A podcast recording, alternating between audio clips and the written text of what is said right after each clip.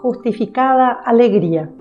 Hace unos días nos llegaba la grata noticia de que el Papa Francisco nombraba al Monseñor Adalberto Martínez como el primer cardenal paraguayo. Las expresiones de alegría en las redes sociales no se hicieron esperar. Sin embargo, la reiterativa pregunta en los comentarios de posteos realizados fue ¿y de qué le sirve al Paraguay tener un cardenal en Roma? Sabemos que los cardenales son los electores del pontífice en un futuro cónclave, pero además su rol de consejero del Papa es de gran importancia para definir la prioridad de los temas de agenda a nivel mundial para el gobierno de la Iglesia Universal.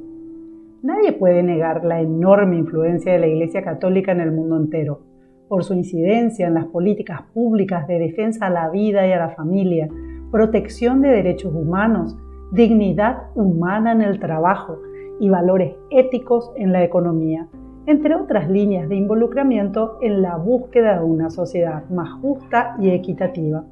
Por otro lado, la activa participación de la Iglesia Católica en la educación, en el apoyo a los más vulnerables de la sociedad, en las redes de solidaridad en momentos de angustia o crisis, hace que las fuerzas vivas del catolicismo unidos en misiones a través del país, logren impactar de manera directa en el bienestar de millones de personas.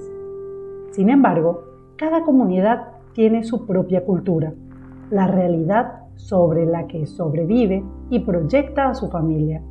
En ese sentido, en Paraguay hemos vivido durante generaciones bajo el yugo de gobiernos prebendarios y clientelares, sin distinción de banderías partidarias, basando su permanencia en el poder en la ignorancia de la población.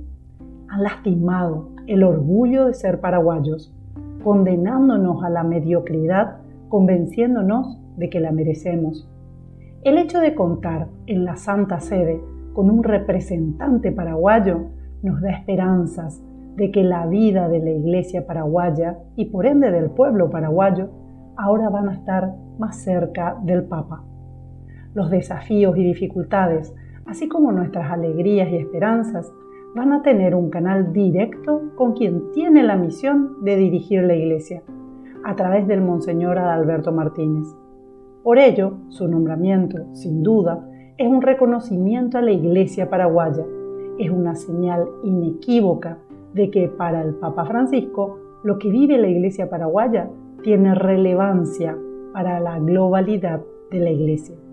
Además, la pertenencia al colegio cardenalicio y el estar inmerso en las corrientes que mueven a la Iglesia Universal le permitirá al cardenal Adalberto Martínez conducir la arquidiócesis de Asunción con una mirada más amplia y global. El Papa Francisco ha convocado a la Iglesia paraguaya a participar de las grandes ligas.